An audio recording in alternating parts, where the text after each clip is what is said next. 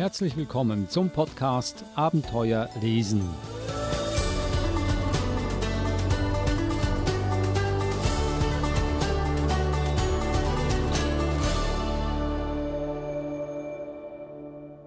Der Podcast Abenteuer lesen, ein Podcast über spannende und lehrreiche Kinderbücher, aber auch ein Wegweiser wie man mit diesen Büchern ein wahres Abenteuer lebt. Nicht nur Abenteuer, sondern auch, wie man vielleicht äh, besser durchs Leben kommt, wie man Dinge erkennt, wie sie sind und wie sie sein sollten. Dabei ist auch die Verhaltenstherapeutin Eva Mura. Hallo Eva. Hallo Adrian. Manchmal bringst du Bücher mit, die auch erzieherische Qualitäten haben. Das letzte Mal hatten wir ein sehr politisches Thema. Wir hatten über Faschismus, Nationalismus und Rechtsextremismus gesprochen. Das heißt darüber, wie man diese drei politische Richtungen früh erkennt oder erkennen kann und vielleicht auch hoffentlich stoppen kann. Was waren das für Bücher nochmals? Vielleicht könnten wir das nochmals auffrischen. Also wir hatten äh, die Welle dann hatten wir das Tagebuch der Anne Frank und als Hitler das rosa Kaninchen stahl. Also so die, die Klassiker, äh, wenn es um, um Bücher geht, ähm, die sich mit Rechtsextremismus oder so Nationalsozialismus, ähm, Faschismus beschäftigen. Und als wir diesen Podcast dann im Kasten hatten, kam mir so der Gedanke, dass man ja nicht nur sich gegen äh, Einflüsse von außen wehren muss und sollte, sondern auch äh, das Innere, das man hat, hüten muss. Das heißt, ich spreche von der Demokratie, in der wir leben, in unserer freien Demokratie. Denn äh, je mehr ich über diese politische Struktur weiß und sie verstehe, desto, desto besser kann ich sie auch vor einem drohenden Zerfall schützen. Denn oft können solche Dinge auch von innen her zerfallen. Und da hatten wir auch schon einen Podcast darüber vor ungefähr einem halben Jahr. Und ich dachte mir, auch das ist wichtig, dass man das immer wieder sich vor Augen hält und auffrischt und sowieso jetzt auch nach sechs Monaten weiterhin brisant wie eh und je. Und wir hatten auch da drei oder vier verschiedene Bücher. Genau, also da hatten wir vier Bücher, die wir besprochen hatten. Ähm, ich bin für mich von Martin Baltscheid. Dann hatten wir die Bademattenrepublik von Valerie Wyatt. Klartext, Populismus von Jan Ludwig und zuletzt Wer tanzt schon gern alleine von Karin Groß.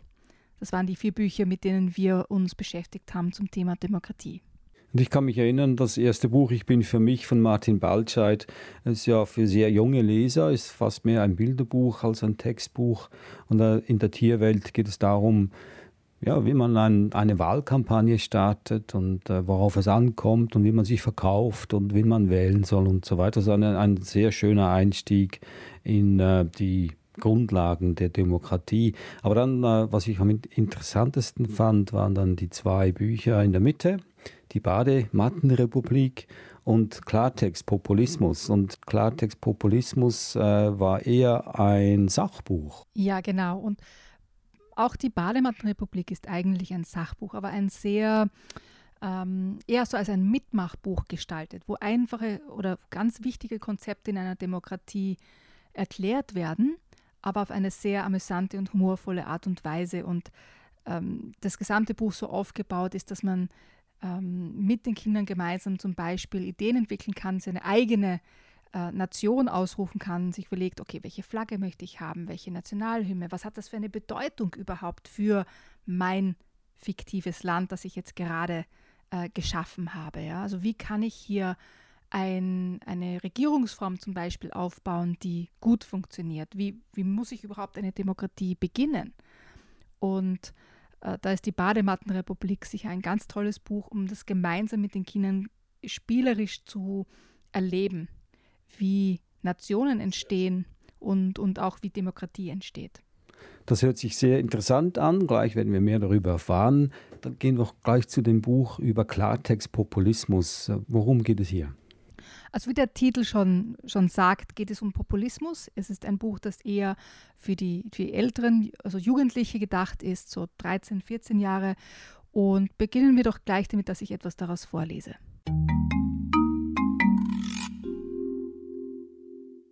Volksverräter, Lügenpresse und Mischvölker, Kanzlerdiktatorin und Terrorkanzlerin und Regime. Seit einigen Jahren sind Wörter wie diese offenbar normal in Deutschland. Politiker und Bürger werfen mit ihnen um sich, als wäre Deutschland keine Demokratie, sondern eine Diktatur. Wie konnte das passieren? Der Aufstieg von Populisten hat unsere Gesellschaft und die Politik nachhaltig verändert. Und das gilt nicht nur für Deutschland. Ein Populist, Donald Trump, regiert als Präsident der USA eine Supermacht. Auch in Ungarn, Griechenland und anderen Ländern sitzen Populisten in der Regierung. Ohne den Einfluss von Populisten hätte sich Großbritannien wohl auch nicht für den Brexit entschieden, also den Austritt aus der Europäischen Union. In einigen Jahrzehnten wird man vielleicht von unserer Zeit als dem Zeitalter des Populismus sprechen. Die Folgen der Flüchtlingskrise, Donald Trumps Wahlsieg und der Brexit. Die größten politischen Themen der vergangenen Jahre haben nicht nur viel mit Populismus zu tun. Sie sind nicht einmal zu erklären, ohne dass man versteht, wie Populismus funktioniert. Aber was genau verbirgt sich hinter diesem Begriff?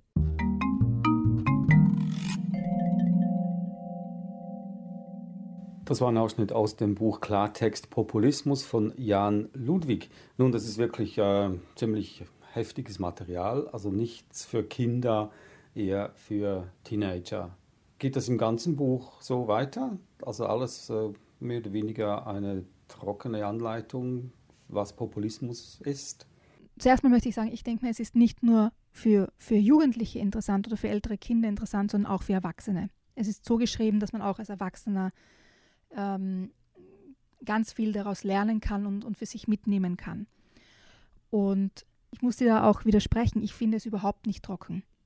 Ich finde, dass ähm, im Gegenteil die Auseinandersetzung mit Populismus ähm, ganz entscheidend ist für unser Demokratieverständnis und dass wir auch weiterhin Demokratien haben überhaupt. Und in, in Folge, in den, in den weiteren Kapiteln, geht es jetzt nicht nur darum zu schauen, wo woher kommt dieser Begriff und wie ist das alles entstanden, sondern auch, wer sind die Vertreter, ähm, die den Populismus sozusagen ähm, salonreif gemacht haben in unserer Zeit. Und wie baut sich Populismus auf? Welche, welche Methoden, Strategien verwenden Populisten, um Menschen auf ihre Seite zu ziehen und zu beeinflussen? Und das wird mit ganz, ganz praktischen, alltäglichen Beispielen ähm, dargestellt und unterlegt, die man in der Zeitung findet zum Beispiel, also auch die Medien kommen vor, weil die spielen eine große Rolle in, in Populismus und wie Populisten an sozusagen an, an die Menge herankommen und Menschen beeinflussen können.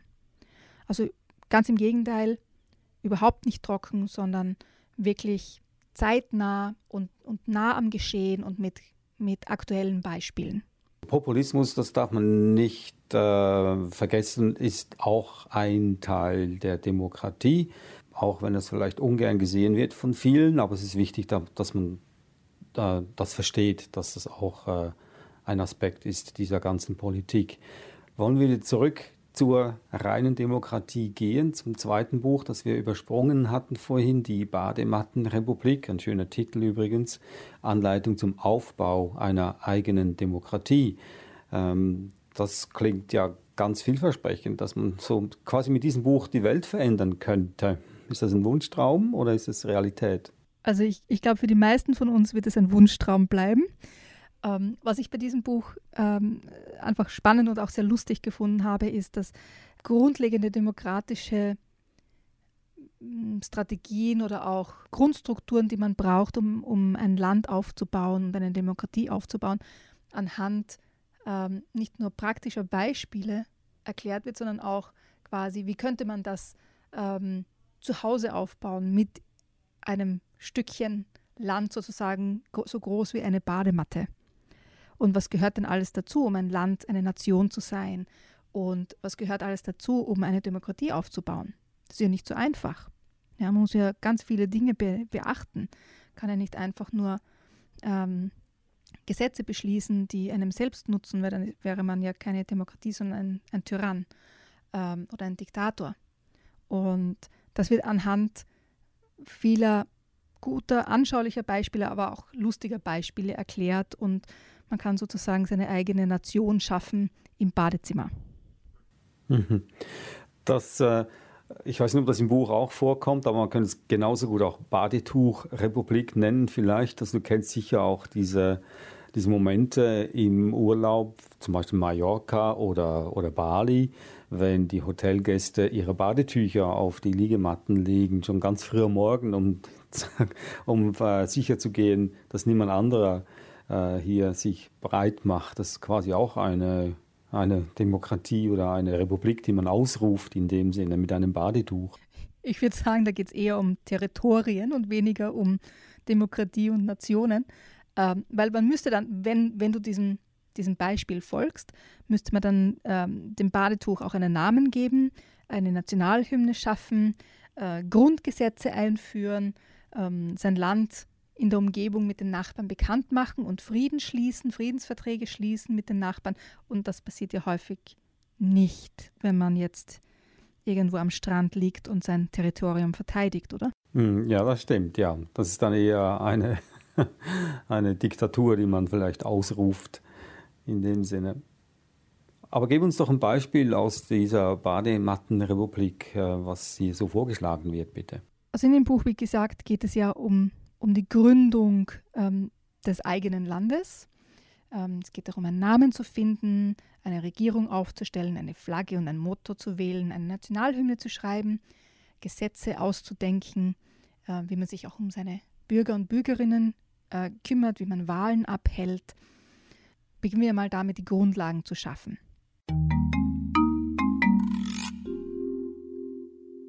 Stell dir vor, du stolperst über ein Fleckchen Erde, das niemandem gehört. Warum reißt du es dir nicht unter den Nagel und erklärst es zu einem nagelneuen Land? Zu deinem ganz eigenen Land. Das Königreich Jonas. Die Bundesrepublik Kati. Selbst wenn dein Land nur die Größe einer Badematte hat, es wäre deins. Ganz allein deins. Wenn du jetzt denkst, das wäre aber ein ganz schöner Zufall, dann hast du recht. Ziemlich unwahrscheinlich, aber nicht unmöglich. 99,99999 Prozent unseres Planeten gehören schon irgendeinem Staat. Es gibt aber noch immer ein paar übrig gebliebene Flecken Erde, bei denen das nicht so ist. Zum Beispiel die nach dem Zweiten Weltkrieg verlassene Seefestung, die Roy Bates, und seine Familie 1967 besetzt und zum Fürstentum Sealand erklärt haben. Viele Menschen dachten, die Festung gehöre zu Großbritannien. Aber der Gerichtshof urteilte, dass sie in internationalen Gewässern liegt und daher niemandem gehört. Heute hat Sealand eine eigene Flagge, ein eigenes Landesmotto, eine eigene Nationalhymne und sogar einen eigenen Poststempel und eigene Briefmarken. Und wenn Fürst Roy von Sealand, wie er genannt wurde, das geschafft hat, kannst du es auch. Als erstes, zeig, wer du bist, mit einer Flagge, einer Währung und einer Nationalhymne. Oder kurz gesagt, mach dein Land in der Welt bekannt. Zweitens. Führe dein Land mit einer Regierung, einer Verfassung, Gesetzen und einem Wirtschaftssystem. Ohne diese Dinge wird dein Land schnell zu einem einzigen großen Durcheinander. Drittens. Lerne deine Nachbarn kennen und meistere gemeinsam mit den anderen Nationen die großen Probleme der Welt, wie Armut und globale Erwärmung, Sicherheit, Entwicklungshilfe und, und, und.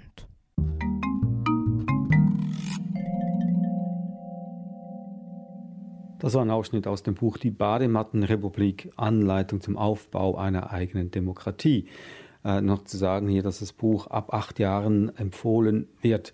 Äh, das gibt ganz, ganz viel Stoff bestimmt für lustige, lustige, viele lustige Abende mit der Familie, wenn man äh, versucht, ein eigenes Land, eine eigene Demokratie aufzubauen. Das ist auch ein sehr kreativer Prozess natürlich, äh, die Landeshymne zum Beispiel komponieren.